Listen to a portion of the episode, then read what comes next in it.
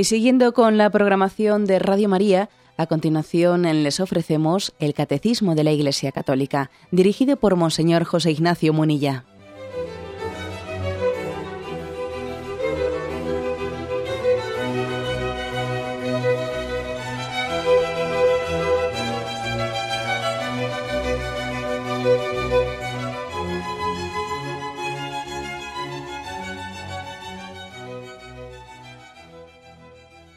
Cordial saludo a todos los oyentes de Radio María.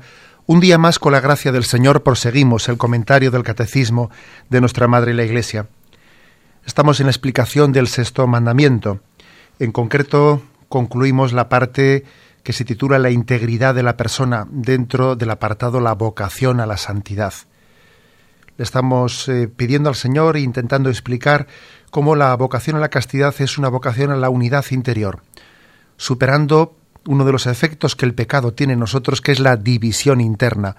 Esa división que se caracteriza por una corporalidad que no se somete, sino que se, se muestra adversa, enemiga, contraria a la espiritualidad del hombre. Sin embargo, en la visión cristiana, esa visión integrada en una unidad de vida, la sexualidad, la corporalidad, se manifiesta integrada al servicio de la vocación del hombre a la expresión del amor abierta la transmisión de la vida. Bien, habíamos quedado en el punto 2344. En el punto anterior se había hablado de las leyes de crecimiento, de cómo el hombre crece en las virtudes que va adquiriendo, y sobre todo se ha subrayado en el punto anterior como hay una tarea personal, una tarea personal en el crecimiento, en las distintas opciones que vamos tomando en el día a día, eh, vamos condicionando qué camino concreto va a tener nuestra vida moral. Decíamos también que las opciones libres que vamos eh, adoptando o abrazando condicionan las siguientes. Por eso también en gran medida es importante la educación en la castidad desde los primeros estadios de la vida, porque a veces mm, el hecho de que no se haya crecido adecuadamente en un primer momento condiciona en fases y en años posteriores que el crecimiento sea integral eh, y sea equilibrado. Pues bien, después de haber explicado esos aspectos, este punto 2334 dice ahora sí. La castidad representa una tarea eminentemente personal. Implica también un esfuerzo cultural, pues el desarrollo de la persona humana y el crecimiento de la sociedad misma están mutuamente condicionados. La castidad supone el respeto de los derechos de la persona, en particular el de recibir una información y una educación que respeten las dimensiones morales y espirituales de la vida. Bueno, vamos por partes. Eh, la afirmación de la primera, la primera frase, la castidad representa una tarea eminentemente personal, pero también implica un esfuerzo cultural que implica una tarea personal, bueno, pues de eso ya hemos hablado en puntos anteriores. ¿eh? Basta recordar algunos pasajes de, del Evangelio, por ejemplo, acordaros de ese pasaje del Evangelio de San Mateo, donde hablando de Juan Bautista, dice, en verdad os digo que no ha surgido entre los hijos de mujer uno mayor que Juan el Bautista. Sin embargo, dice, el más pequeño en el reino de los cielos es mayor que él. Desde los días de Juan eh, el reino de Dios sufre violencia eh, y los esforzados lo conquistan, dice. Eh. es una, llamada de atención a que, aquí hay que conquistar el reino de Dios. Los esforzados lo conquistan. Bueno, es un texto en el que pocas veces nos, nos, fijamos en él. Por eso Juan el Bautista tenía ese perfil de un hombre asceta, asceta que, que luchaba, que se desprendía, de, bueno, ayunaba, vivía pobremente, vestía de piel de camello, se alimentaba de langosta, y bueno, pues la verdad es que uno dice, este hombre vivía de una manera asceta, ¿no? Bueno, porque era, como dice ese texto del Evangelio de San Mateo, un esforzado por el reino de los cielos. Y claro, eh, nosotros quizás en nuestra cultura tan poco luchadora, eh, tan poco luchadora, pues eh, somos mucho más proclives al dejarnos llevar, que al llevar una tarea, al darnos cuenta de que, de que el cristianismo es milicia y es batalla y es combate. Bien, pues todo esto siendo cierto, siendo cierto, sin embargo, eh, el catecismo viene a decir ahora que también la realidad es más compleja, que la lucha no solo es personal, sino que también hay condicionamientos importantes. Implica también un esfuerzo cultural. Dice, claro, eh, te condiciona mucho eh, la cultura o la sociedad que te rodea. Pues para que tú puedas vivir la castidad, la pureza, el hecho de que vivas en una cultura obsesivamente erotizada, etcétera, pues eso eh, es muy difícil estar en medio del fuego sin quemarse. ¿Eso nos determina completamente? No, tampoco es eso, porque nosotros creemos en la libertad del hombre. Sin embargo, condiciona, no determina, pero, pero condiciona. Yo creo que podríamos ser ingenuos eh, desde dos puntos de vista. ¿eh? Podríamos caer en la ingenuidad desde el extremo, desde el extremo de afirmar, bueno, es que lo importante son las opciones personales, por lo tanto, eh, pues crecer en virtud es crecer tú con tu fuerza de voluntad y no importa el ambiente que te rodea, porque lo importante es cuando uno quiere, puede, ¿no? Querer es poder, etcétera, ¿no? Y bueno, pues cuando uno tiene esta visión tan confiada, ¿no? en las fuerzas de la voluntad, yo creo que es ingenuo. Es ingenuo. ¿eh? Eso de que querer es poder, vamos a ver, es una expresión que ya me, la habéis escuchado criticar más de una vez, porque parece que uno tiene una, un sobreexceso de confianza en sus propias fuerzas. Y bueno, eso de que querer es poder, en primer lugar el Señor nos da, nos da su gracia, ¿no? Pero es que además de darnos su gracia, también uno tiene que ver en eh, la batalla si es prudente o no es prudente mm, llevarla en un ambiente determinado. ¿eh? Dicen los, los estrategas militares que muchas batallas militares se han vencido o se han perdido, pues no tanto por las fuerzas de los contendientes, sino porque el escenario en el que tuvo lugar la batalla beneficiaba a uno o beneficiaba a otro. Que no es lo mismo estar cuesta abajo que cuesta arriba, en una batalla y el que está cuesta arriba tiene las de perder, etcétera, etcétera. Es decir, que sería demasiado ingenuo decir lo importante es la voluntad, si uno quiere, puede, aunque el ambiente sea adverso, bueno, bueno, ¿eh? demasiado ingenuo. Y también es incorrecto eh, pues el extremo contrario de quien afirma de que, claro, de que en una sociedad eh, como la nuestra, pues no hay nada que hacer, uno pues es imposible vivir en pureza, en medio de este ambiente tan erotizado, es, eh, es inevitable que, que, nosotros pues seamos deudores del ambiente en el que vivimos. Por lo tanto, en el fondo no somos libres, ¿no? Ante un ambiente erotizado como este. Pues tampoco es eso. Tampoco es eso. La prueba es que el Señor derrama también su gracia especialmente cuando nos toca vivir en situaciones eh, difíciles. Bueno, pues digo, nos condiciona mucho el ambiente, aunque no nos determine completamente, pero nos condiciona.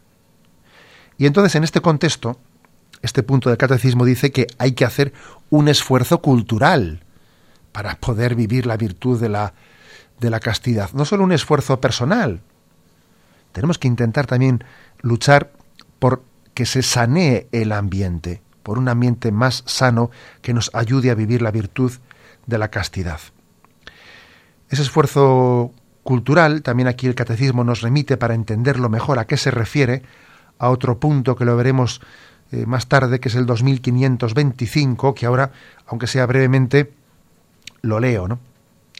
Dice 2525, la pureza cristiana, o sea, la castidad, exige una purificación del clima social. Hay que intentar purificar el clima social.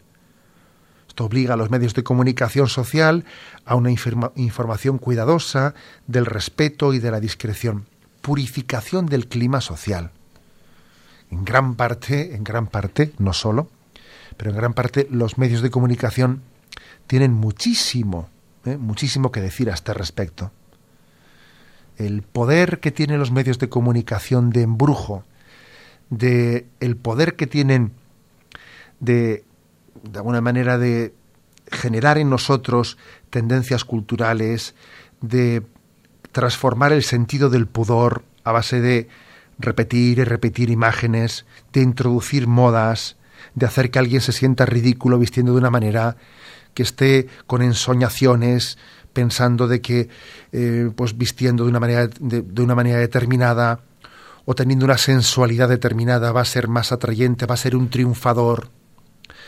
eh, va a conseguir un éxito que ahora mismo no tiene, la capacidad que tiene un medio de comunicación de acomplejar a unas personas y de presentar como triunfadoras a otras, como modelos, modelos que son envidiados por otros, es una capacidad impresionante que puede llevar a esclavizar a muchísimas personas, a esclavizarlas, a limitar en gran parte su capacidad de opción por el bien. Por eso es que es importantísimo el ayuno, el ayuno frente a los medios de comunicación, la capacidad crítica frente a ellos. Y, y bueno, cuando digo capacidad crítica, pues permitidme un pequeño excursus, ¿no? que igual no le he tenido así ocasión nunca de, comentar esto en este programa del catecismo que hacemos en Radio María. Nos damos cuenta la libertad eh, que tiene Radio María de decir lo que dice, predicar lo que predica, sin dejarse condicionar eh, pues por, por la esclavitud de las audiencias. Claro, uno ve lo que son las cadenas, las cadenas televisivas, que tienen una lucha mortal para ver qué audiencia. El programa de ayer, y publica el periódico, eh, la no sé qué cadena eh, tuvo el 18% del SARE, la otra tuvo el 14%, con lo cual la publicidad ha caído en esta, el otro no sé qué. Entonces uno, para intentar salir adelante, porque estamos hablando de ganancias o pérdidas millonarias, tiene que intentar, como sea, ¿no? aumentar la audiencia y entonces ¿Cómo lo hace? Pues meter más morbo. Pues venga, eh, vamos a meter locutoras que todavía sean más sensuales y entonces todavía traigan más la atención y etcétera, etcétera. es, tristísimo, es tristísimo, pero es así. Se juega con la pureza, con la mujer, como carnaza, carnaza para atraer, atraer oyentes, atraer televidentes, como sea, y para que así se cumplan unas expectativas en una competitividad que hay eh, terrorífica. ¿no? Eh, la telebasura eh, es muy difícil salirse de ella, ¿no? o de un modelo de televisión erotizada, erotizante, etcétera, es muy difícil. ¿Por qué? Porque hay una esclavitud del dinero. Y entonces detrás de la esclavitud del dinero va pues toda la impureza como un instrumento pues para esclavizar y para tener agarrada del cuello a mucha gente. ¿Eh? La impureza es un instrumento para agarrar por los instintos bajos a quien no tiene la capacidad de crítica que debe de tener y no tiene la libertad, pues, eh, o sea, no se ha dejado liberar por Jesucristo, hablando en plata, ¿no?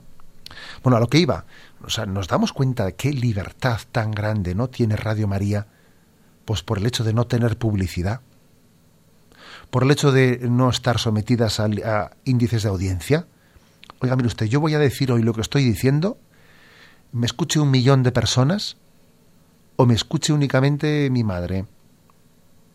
Como si no me escucha nadie, me escucha Dios. Eh, es que eso es una libertad inmensa, ¿no? El hecho de que podamos predicar la palabra de Dios sin estar mm, pendientes de que, de que nos aplaudan o que estar... Eso es una libertad inmensa. ¿Eso qué supone? Supone, claro, que nos hemos liberado de la...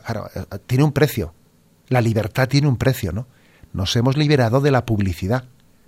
La publicidad que inevitablemente llevaba a meter en ella un erotismo para que tenga más capacidad de influjo, porque si la, si la publicidad es demasiado racional, que se limita a explicar mensajes de por qué es bueno y cuánto cuesta, eso no atrae personas, ¿no? La publicidad tiene que utilizar, tocar resortes pasionales en el hombre, ¿no? Pues le tocamos eh, eh, la pasión de la vanidad, le tocamos la, la, pasión de su eh, pues sensualidad, etcétera, y de esa manera la publicidad, en la medida que toca pasiones, es más efectiva, ¿no? Es impresionante, es impresionante comprobar cómo las empresas son capaces de invertir auténticas fortunas en la publicidad es impresionante que ha habido anuncios televisivos que han, que han tenido un coste de 1.300.000 pesetas por segundo del anuncio. Y dice uno, pero, pero es increíble que una empresa publicitaria, que una empresa se pueda publicitar con ese gasto tan enorme. Si lo hace, todos sabemos, es porque le resulta rentable. Y si le resulta rentable es porque eh, tiene una capacidad de influjo, esa sensualidad que se muestra, ¿no? O esa, ese recurso a las pasiones bajas del hombre, ese recurso a las pasiones bajas, es rentable. Aun pagando, pagando esas barbaridades, ¿no? Bueno, ¿a dónde voy con todo esto? Pues que claro, que el modelo de Radio María, el modelo de Radio María de renunciar a ningún tipo de publicidad y renunciar también a ningún tipo de padrino político, es, un modelo que nos permite ser libres. Claro, la verdad nos hará libres. Bueno, tampoco estoy diciendo con esto que las radios o las televisiones comerciales estén inexorablemente eh, condenadas a la a echar mano de, de la impureza como un resorte para, para, mantenerse, para publicidad. No, pero tienen un gran riesgo. Tienen un gran riesgo, ¿no? Al final de recurrir a mm, a controlar las bajas pasiones, ¿no? Para que yo atraiga audiencia. Y entonces es muy difícil que cuando alguien pone en su vida el, como criterio máximo el triunfo y el dinero por el dinero, es muy difícil que no caiga en esto. Es muy difícil que no caiga. ¿eh? En resumen, ¿no? Aquí dice el catecismo la purificación del clima social. Es importantísimo purificar el clima social, purificar el clima televisivo, ¿no? A veces yo creo que nos falta también capacidad de tener iniciativas para, para, mm, para también luchar ¿no? contra esa erotización de, de las pantallas, etcétera. Bueno, la, la, principal eh, iniciativa, desde luego, es apagarla. Apagarla, ¿no? porque a veces nos quejamos mucho de la televisión sin haberla apagado. No, mire usted, yo apago la televisión. ¿eh? Y además, cuánto más sana es la radio que la televisión. Y cuánto más sana es la lectura, ¿no?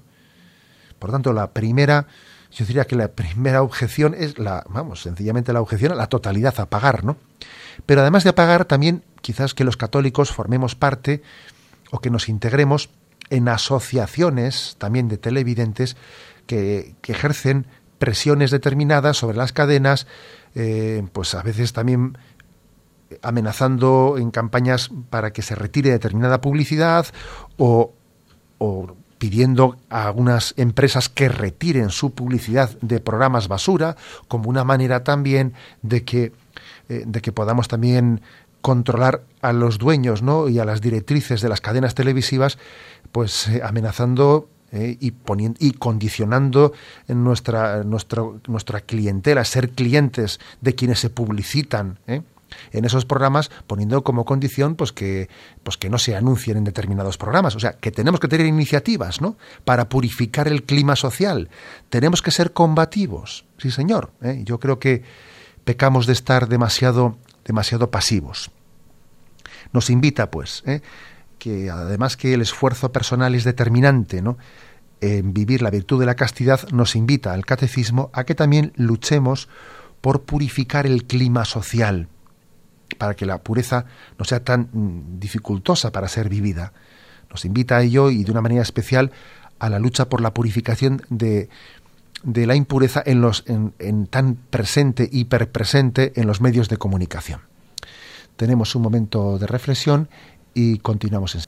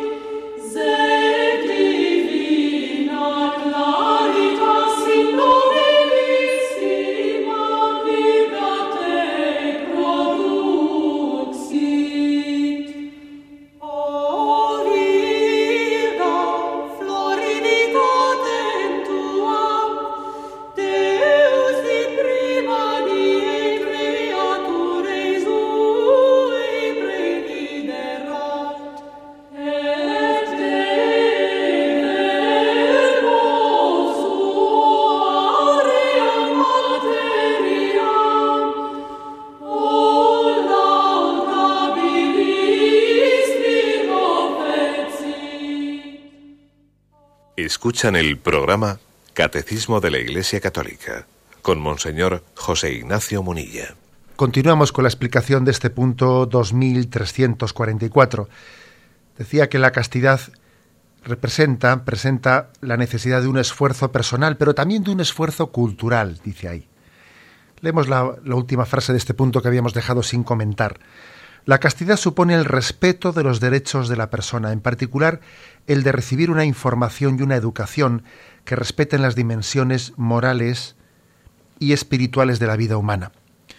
Es decir, no se refiere únicamente a, tener, a que uno tiene derecho a no sufrir agresiones sexuales, que eso es evidente, ¿no? Pero no, no, se refiere a más que eso. Uno tiene derecho a tener un clima en su entorno que no suponga para él una presión, ¿eh? Un tipo de presión verdaderamente sofocante. Claro, uno dice, bueno, ¿y este derecho humano cómo se formula? Porque claro, la Declaración Universal de los Derechos Humanos es difícil que regule una cosa así. El derecho a que alguien viva, tenga un entorno sano, no un entorno en el que por, por una serie de subterfugios que a veces son casi subliminales, se está eh, induciendo a que sean las pasiones las que se desaten en nosotros. ¿Cómo se regula un derecho así? Es difícil no recoger eso o formularlo jurídicamente. Hombre, algo se puede intuir cuando en esa Declaración Universal de Derechos Humanos, en el artículo 18, se dice que tenemos derecho a la libertad de pensamiento y de conciencia y, y de religión. Entonces, claro, tener libertad de pensamiento de conciencia supone también la libertad a no ser bombardeado, bombardeado pues por un clima de erotización que en el fondo no respeta nuestra libertad de conciencia, nuestra libertad de, pensamiento. Nos está inclinando, inclinando de una manera contraria a lo que es nuestro pensamiento y nuestra conciencia. Claro, no vale decir, bueno, pues no, pues no lo elijas. Si existe ese influjo externo a ti, tú eres libre de elegirlos. No, no, pero me está condicionando. Y yo tengo derecho, tengo derecho a no estar bajo un influjo, bajo un influjo que puede llegar a ser asfixiante. Y me está limitando mi libertad. ¿Mm? El artículo 19 dice, todo individuo tiene derecho a la libertad de opinión y de expresión, que incluye también el no ser molestado, dice, no ser molestado a causa de opiniones, etcétera. Eh, también, claro, hay que decir que aunque estamos hablando de que es difícil que, que, un derecho como este sea recogido en una declaración jurídica, en una formulación jurídica, pero tenemos derecho a no ser molestados, ¿no? Por un, por un ambiente que puede llegar pues a, a condicionar nuestra libertad. Este es, este es una, una reivindicación importante, ¿no? La reivindicación a que, a que pidamos que se respete el derecho a una ambiente sano, a un ambiente sano, no erotizado, en muchos niveles, ¿no? Pues por ejemplo, yo, he visto algunas veces los padres que emprenden una, una, reivindicación pues de que pues en una librería pues no esté expuesta en público eh, la pornografía pero bueno sea, eso tenemos derecho tenemos derecho a que no se haga exposición pública de unas determinadas revistas o de unas determinadas películas porque están, están influyendo, influyendo en, en un clima social. Y tenemos derecho a ello. Porque lo contrario sería, sería supeditar eh, nuestra libertad a un influjo pasional artificialmente inducido. Artificialmente inducido, eh, insisto en esto. Igual que he puesto este caso, pues también hay que decir que, claro, por supuesto, uno, pues unos, unos ciudadanos tienen derecho a exigir pues que una mm, determinadas formas inmorales en la manera de vestir o determinados nudistas, etcétera, pues sean apartados de, de la convivencia habitual social porque, mm, porque están creando un ambiente que es sofocante para nuestra libertad moral y para nuestra conciencia moral. Oiga, a mí usted, si usted quiere meterse en un club de nudistas, coge usted y se va a donde tenga que irse, pero yo no tengo por qué aguantar un influjo, un influjo mm, junto a mí, ¿eh? pues que me esté de alguna manera pues perturbando interiormente. O sea, esto es un derecho. Claro, uno dice, no, no habíamos hablado nunca eh, en estos términos. Pues sí, sí. O sea, también el derecho, el derecho hace referencia a un ambiente, eh, uno tiene derecho a tener un ambiente en el que no esté recibiendo influjos que sean superiores o que sean condicionantes hasta un nivel ya que pretenden ser ¿no? determinantes de nuestra libertad moral. Nuestra libertad moral. Esto creo que es muy importante. Esto se traduce, eh, se traduce también en, en, que los padres tienen que estar vigilantes porque es cierto que son especialmente los adolescentes, etcétera, los que pueden ser más susceptibles, ¿no? De que si no se reivindica un derecho a que a un padre se le ayude a él, ¿eh? que al padre se le ayude a que el entorno no esté estropeando lo que los valores morales que él pretende transmitirle en el seno de la familia. yo tengo derecho a que ustedes me ayuden a mí, porque si no parece que resulta que yo intento transmitir unos valores y luego mi hijo sale a la calle y él tiene, eh, pues bien sea pues en el instituto eh, por los pósters que haya o por el tipo de, de, otro tipo de influjos audiovisuales o lo que sea o tal, resulta que eh, yo tengo que estar combatiendo contra lo que mi hijo recibe en el entorno de la escuela, en el entorno de eh, pues, cultural, etcétera. No, no, yo tengo derecho a que, a que el Estado, las administraciones, me ayuden en, en los criterios de educación que yo quiera dar a mi hijo. Como veis, hay mucho, ¿no? Hay mucho de lo que hablar y otra cosa muy distinta es, claro, cuando se entiende que la familia es la célula básica de la sociedad y que el Estado está para servirle, para servirle. Sin embargo, claro, estamos entrando en una, en una, en, una concepción de la realidad en la que eh, bueno, se permite que uno en el seno de su familia, en el interior de su familia, él transmita lo que quiera transmitir, pero él no tiene ningún derecho una vez que sale sale de la intimidad de la familia, sale ya a la sociedad, ahí ya no tiene derecho a reivindicar nada. Claro, porque en el fondo se está pensando lo que se está diciendo que es que el auténtico motor y centro ¿no? de, de la sociedad pues, es la legislación pública ¿no? o estatal y no tanto la sociedad como la que es la, la que configura y la que determina todo el resto de la sociedad damos un paso más y en este punto, en este punto que estamos eh, comentando, él dice que recibir una información y una educación que respeten las dimensiones morales y espirituales de la vida es también un derecho. Bueno, y eso vamos a ver. El respeto de las dimensiones morales y espirituales de la vida, ¿eso cómo se mide? Bueno, tenemos derecho a que no se dé un tipo de información y de educación en el que se ridiculice la pureza, en el que de alguna manera el modelo cristiano se ha presentado como algo trasnochado, como algo eh, que es inalcanzable, que está totalmente de espaldas a la cultura actual, como muchas veces ocurre, ¿no? Tenemos derecho a que no se maltrate eh, de una manera ridiculizada y ridiculizante el mensaje cristiano de la pureza. También es, frecuente que en algunos programas televisivos pues eh, buscan, buscan a, una persona que defienda eh, la postura cristiana, pues de la virginidad, por ejemplo, de llegar vírgenes al matrimonio, lo que sea, lo llevan a un determinado debate y allí aparece como si fuese el bicho raro, ¿eh? el bicho raro, en un entorno en el que, bueno, pues yo diría que es una clara violación de ese derecho que tenemos a que se respeten las dimensiones morales y espirituales de la vida. Hay formas, por lo tanto, muy sutiles, muy sutiles de violar los derechos humanos. Muy sutiles. ¿eh? Que son especialmente todas aquellas que, incluso eh, rodeándose de un hálito de tolerancia, tolerancia, sin embargo es una tolerancia absolutamente falsa porque está generando artificialmente formas de pensamiento, formas de percepción de la realidad, ridiculizando las contrarias, etcétera, ¿no? No hay intolerancia, yo diría, mm, verdaderamente más agresiva que, esta que se disfraza de todo lo contrario, de, libertinaje, ¿no? Tengo un amigo que suele decir, ¿no? De los, eh, de los, de los liberales, libera domine, ¿no? Dice él, libera me domine, que de los otros ya me liberaré yo, ¿eh?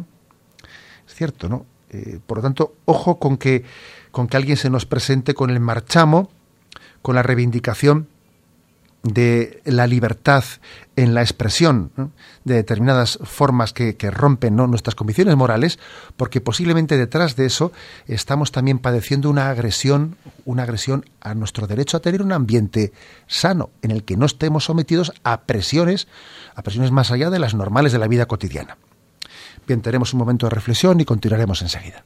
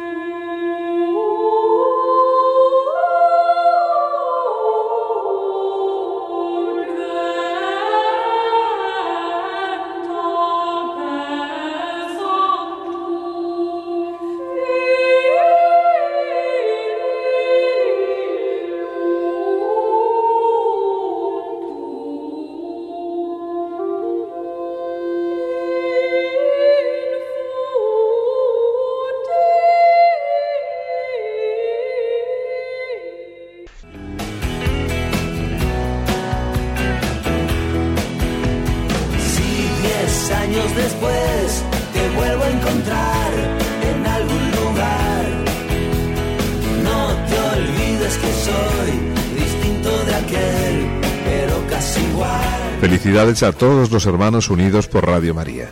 Nuestro décimo aniversario ha sido un acontecimiento inolvidable. Tenemos que seguir trabajando para continuar el proyecto de la Madre y extender la palabra de Dios por cada rincón de nuestro país. Llame al teléfono 914-550-480 para hacer su aportación personal. Juntos a Cristo por María. Radio María. 10 años la fuerza de la esperanza. Por lo menos que cada día me invitan a vivir. Y pasamos al punto 2345, con el que se concluye este apartado sobre la integridad de la persona. Dice así, la castidad es una virtud moral, es también un don de Dios, una gracia, un fruto del trabajo espiritual el Espíritu Santo concede al que ha sido regenerado por el agua del bautismo imitar la pureza de Cristo. Como veis aquí se insiste en que la castidad, como todas las demás virtudes, no es únicamente fruto del esfuerzo humano, sino que es concurso también de nuestro obrar con la gracia de Dios que nos fortalece, que nos sostiene, que hace fecunda que hace fecundo el esfuerzo humano. Por lo tanto, uno podía formular la siguiente pregunta. Vamos a ver, ¿es posible, es posible vivir la pureza, vivir la castidad sin el concurso de la gracia de Dios, sin pedir la gracia de Dios y sin apoyarnos en los medios de gracia? La respuesta es bien evidente. No, no es posible, es imposible. Es decir, la pureza es posible, la castidad es posible, pero no por el por, la fuerza de voluntad, no por un planteamiento voluntarista, ¿no? Eh, por eso yo le tengo tanta antipatía a ese refrán famoso de que querer es poder. ¿eh? Querer es poder si Dios nos da la fuerza de su gracia eh, y hace verdaderamente factible, incluso mi yugo es llevadero y mi carga es ligera. Con la gracia de Dios acaba siendo fácil lo que con nuestras solas fuerzas es imposible insistamos mucho en esto. Por eso la Iglesia pide a los cristianos, les educa en el recurso a, la oración, a los sacramentos, eh, para pedir la gracia de la virtud de la pureza. Recurrir a la Virgen María con jaculatorias, con esa oración de la que os hablé recientemente, el bendita sea tu pureza y eternamente lo sea. Pedir, lógicamente, el sacramento de la confesión, celebrado con frecuencia. Eh, de alguna manera pedir también la intercesión de algunos santos que también han sido mártires eh, de la pureza. Bueno, pues todo ello, todo ello creo que eh, supone el recurrir a los medios de gracia, a los medios sobrenaturales. y de esa manera conseguimos vivir conforme al Espíritu, conforme al Espíritu Santo. Aquí se nos ofrecen dos textos, dos textos para entenderlo.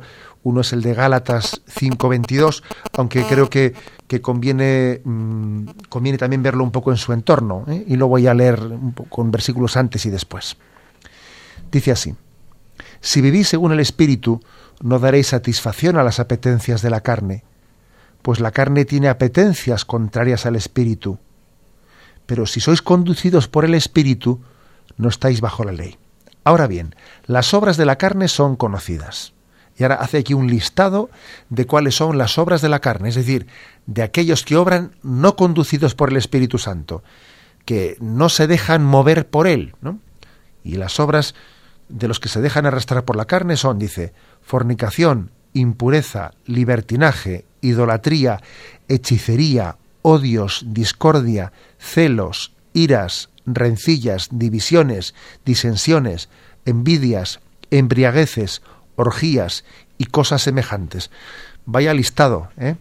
Vaya listado. Y como veis de este, en este listado, una parte muy importante, pues eh, la ocupan pues, los pecados de impureza. Fornicación, impureza, eh, estaba aquí metiendo muchos, dice, en orgías, etcétera, habla en gran parte también de la impureza. Esto es lo que brota de la carne. De la carne brota lo carnal, porque la carne ahora mismo no está en terreno neutral, no, está de alguna manera bajo el influjo del pecado original y está bajo la herida que ha producido nuestros pecados personales. Hace falta, por lo tanto, el influjo de la gracia para que podamos vivir espiritualmente.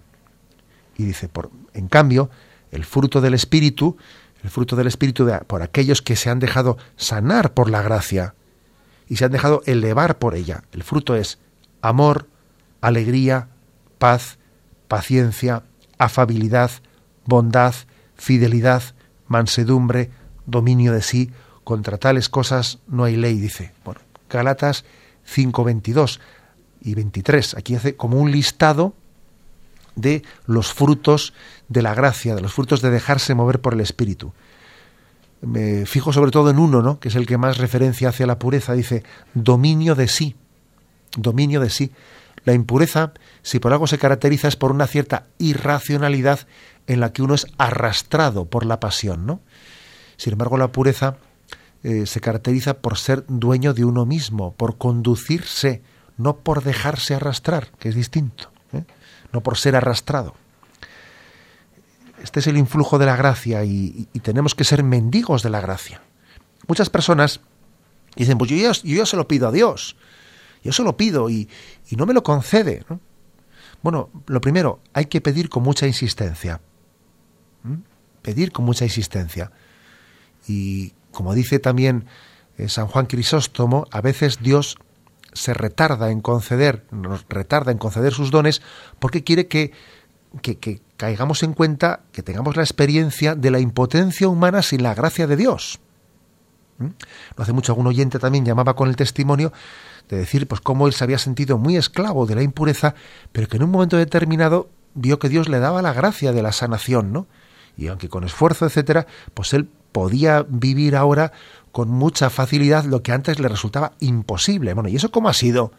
Es que ha habido, bueno, es que Dios da su gracia cuando quiere y no podemos nosotros eh, pedir o exigirle cuentas. Ahora bien, eso no, eso, eso no quita para que nosotros estemos en una actitud pasiva. Tenemos que estar siempre mendigando la gracia y siempre poniendo los medios. Siempre poniendo los medios.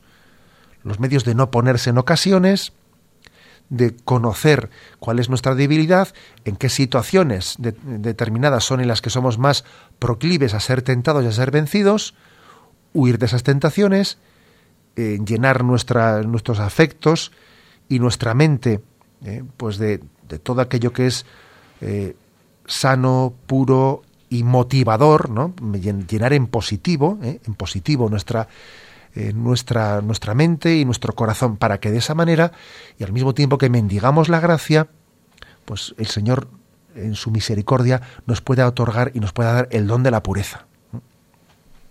Seguro que habrá oyentes, oyentes que, que digan, bueno, pues la verdad es que yo, por la gracia de Dios, pues nunca me ha costado vivir la pureza. Para mí ha sido algo sencillo. Seguro que los habrá muchos, pues tienen que entender que están viviendo una gracia que algunos eh, la, están suplicando, ¿no? Y entonces tienen que entender que están siendo preservados por la gracia como le ocurrió a la Virgen María, que la Virgen María fue preservada de caer en pecado original, ¿no? Y resulta que es la perfecta, la, la que más debe a la misericordia de Dios. O sea, aquellos que no tienen dificultad especial en vivir la pureza, que entiendan que tienen más deber de agradecimiento que nadie, porque han sido redimidos siendo preservados, más que siendo rescatados. Tenedlo en cuenta. ¿eh? Somos mendigos de la gracia, pues tanto los que les cuesta vivir la pureza como los que tienen facilidad para ello. Es un don que, que siempre es misericordia. Es misericordia ser preservado, tanto como es misericordia ser rescatado. Bueno, y el otro texto que nos ofrece el catecismo es Primera Juan, capítulo 3, versículo 3.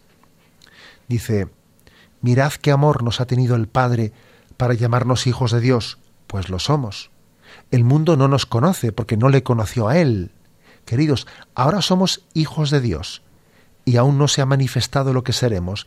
Sabemos que cuando se manifieste seremos semejantes a Él, porque le veremos tal cual es. Y ahora dice, fijaros, todo el que tiene esta esperanza en Él se purifica a sí mismo, como Él es puro. Es curioso, es decir, aquí nos motiva la pureza por un argumento que igual pocas veces lo hemos pensado. Es decir, nos estamos preparando para ver a Dios. Entonces, esta vida, esta vida consiste en una purificación que si no ha sido suficiente se, se prolongará en el purgatorio, en una purificación para ver a Dios, que es puro. Y por lo tanto, nuestra impureza nos dificulta ver a Dios, porque Dios es espíritu puro. Y, y tenemos que llevar adelante ese proceso de purificación.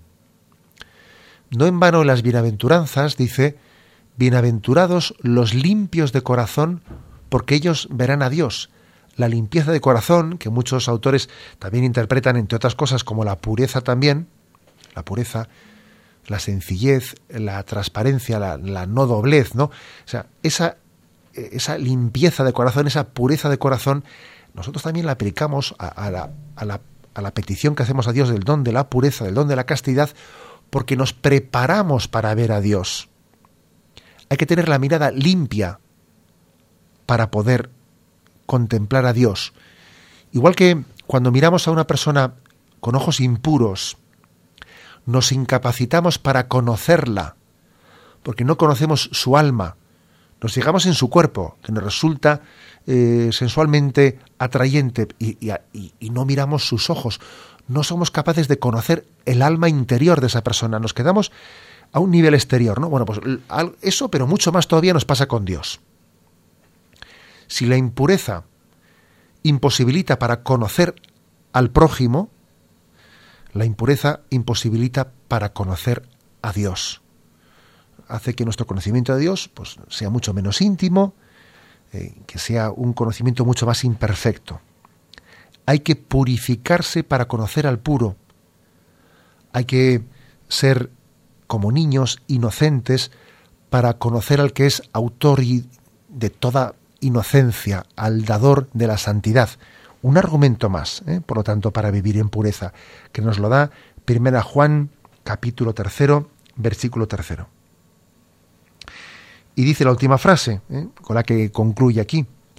El Espíritu Santo concede al que ha sido regenerado por el agua del bautismo imitar la pureza de Cristo. ¿Eh? El bautismo es purificador, el hecho de que eh, también sea eh, ese signo concreto, el del agua, el que sea el signo del perdón, eh, también es un signo que todavía remarca más la, el don de la pureza. Hay que ser purificado para ser puro. La pureza, la castidad, requiere de ese agua, agua del bautismal, y de esa agua que brotó del costado abierto de Cristo, que en el fondo es agua y es sangre, porque esa agua de purificación ha costado, la sangre de Cristo es la que nos purifica. ¿Eh? Como veis, por lo tanto, al final terminamos este apartado de la integridad de la persona con una reivindicación de Jesús, aquel que nos purifica, aquel que nos, que nos saca limpios de las fuentes bautismales. El sacramento de la confesión, no lo olvidéis, la tradición católica lo ha denominado el segundo bautismo, la segunda tabla de salvación. Eh, es, por lo tanto, eh, un redescubrir la gracia bautismal, recibir el don del perdón en el sacramento de la penitencia. Bien, lo dejamos aquí. Hemos, hemos concluido hoy el apartado sobre la integridad de la persona, explicando los puntos 2344 y 2345. Ahora queremos dar paso a la intervención de los oyentes. Podéis llamar para formular vuestras preguntas al teléfono 917 107 700. 917 107 700.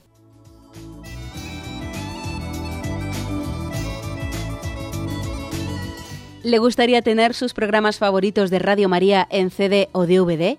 Ahora es posible.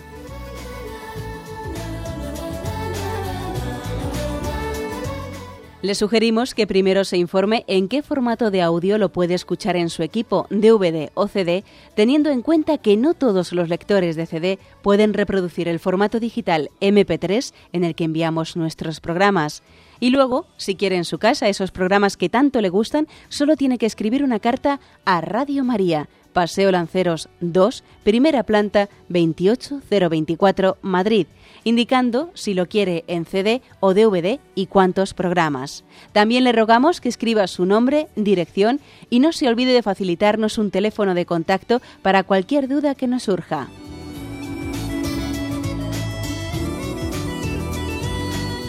Radio María, más cerca de usted.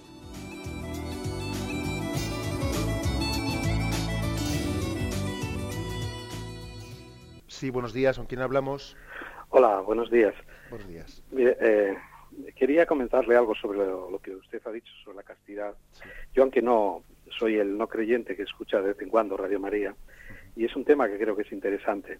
Le quería hacer un, esfuerzo rápido. ¿no?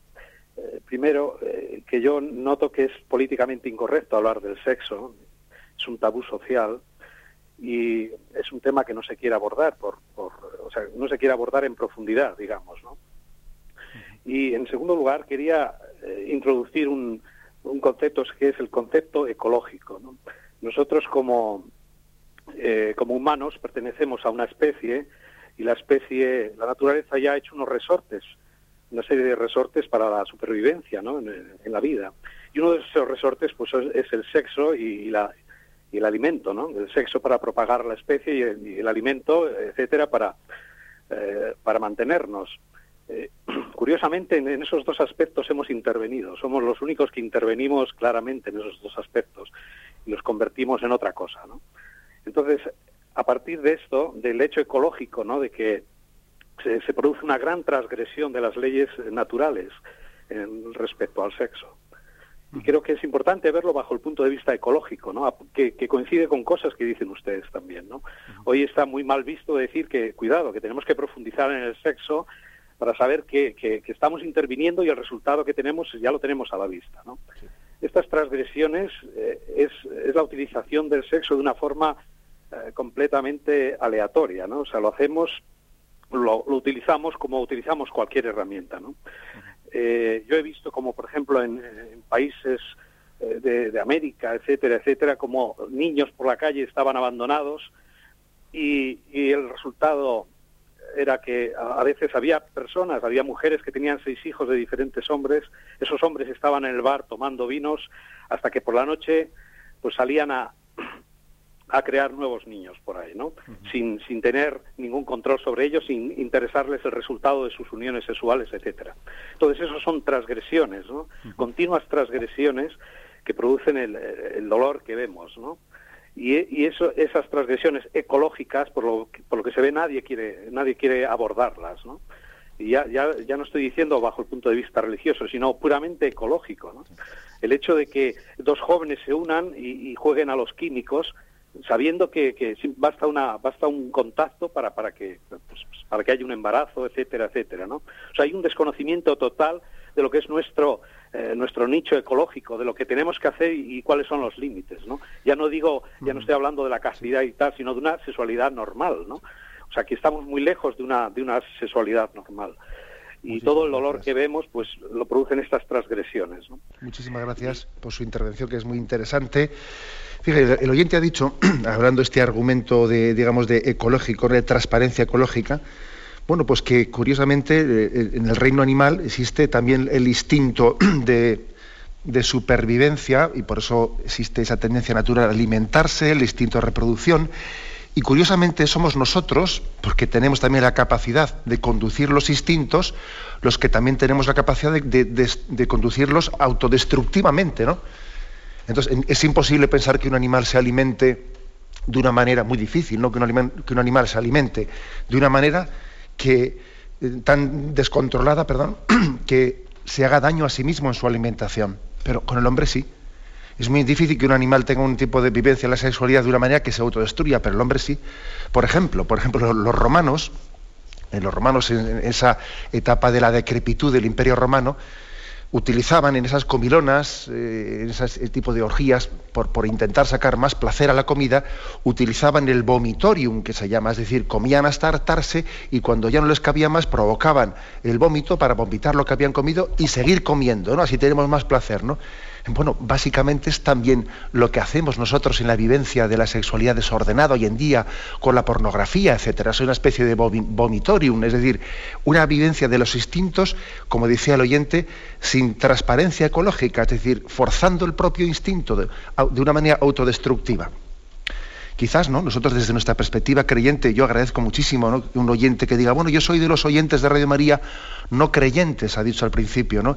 Vamos, la verdad es que nos felicitamos también por tener estos oyentes, ¿no? Y darnos cuenta de que Radio María eh, pues, también acompaña a personas en tantas situaciones, nos, nos, felicitamos por tenerle. Quizás nosotros, a lo, que, a lo que él designa como transparencia ecológica, únicamente le hacemos una precisión, ¿no? Que esa ecología es una criatura, es decir, que e, esta naturaleza nuestra es criatura, ha sido creada por Dios y Dios ha dejado inscrita en la creación, en la creación una finalidad concreta.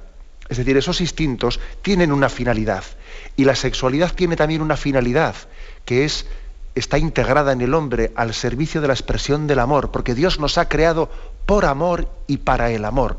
Es quizás, claro, eh, el, eh, el otro, el otro aspecto que todavía nosotros añadimos a esa transparencia ecológica a la que se refiere el oyente es que hay una voluntad creadora de Dios, integrada en la vocación al amor, para la que Dios ha pensado eh, para nosotros para toda la eternidad. Muchas gracias a este oyente. Damos paso a una siguiente llamada. Buenos días. Muy buenos días, monseñor. Sí, buenos días.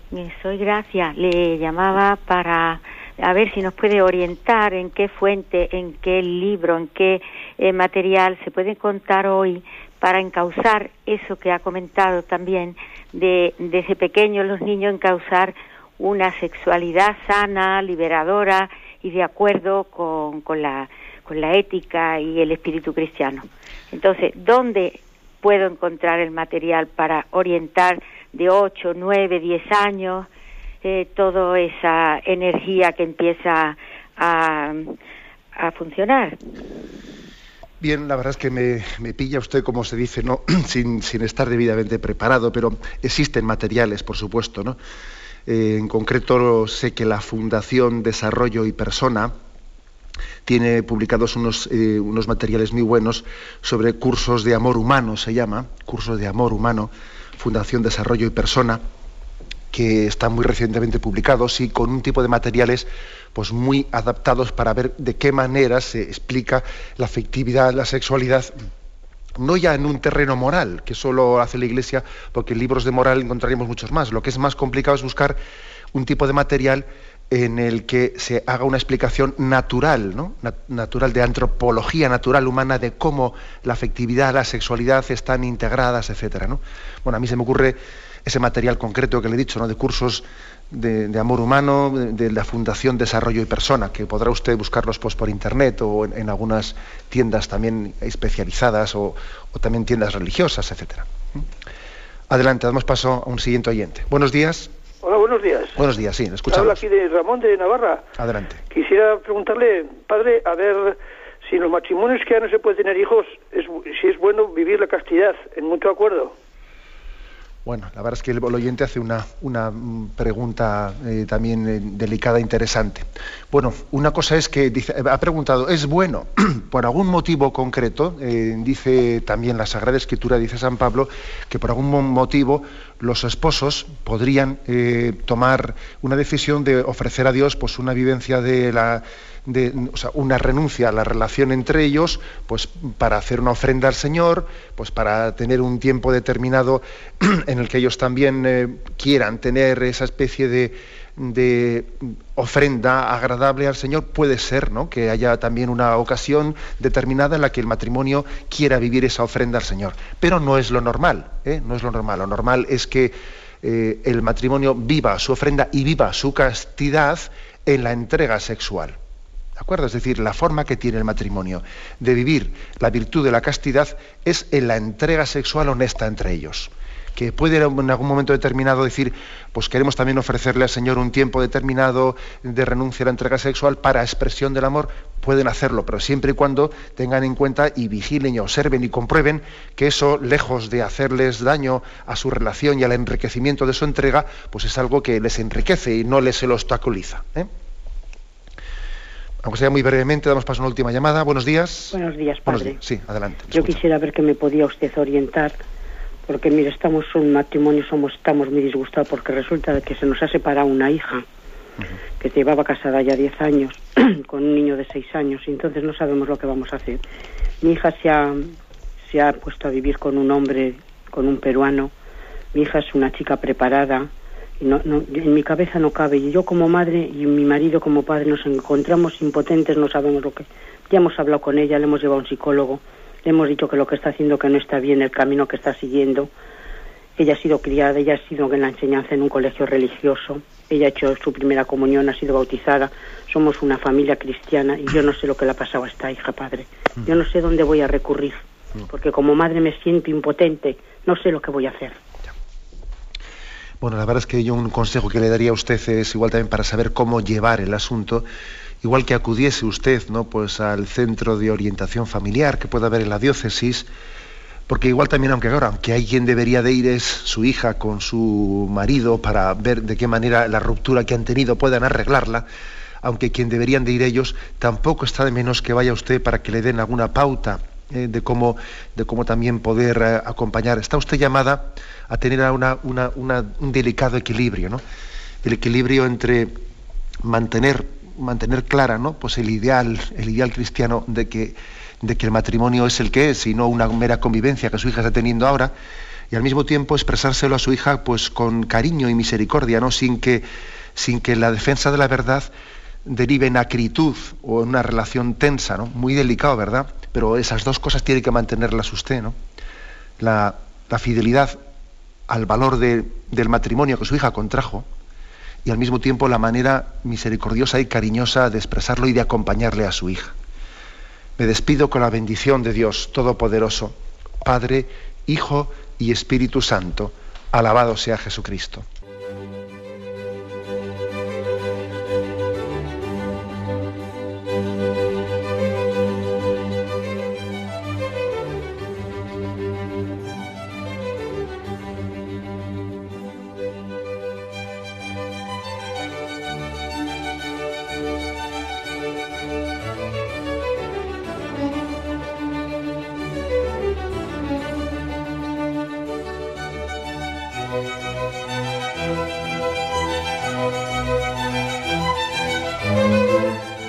Han podido escuchar en Radio María el Catecismo de la Iglesia Católica, dirigido por Monseñor José Ignacio Munilla.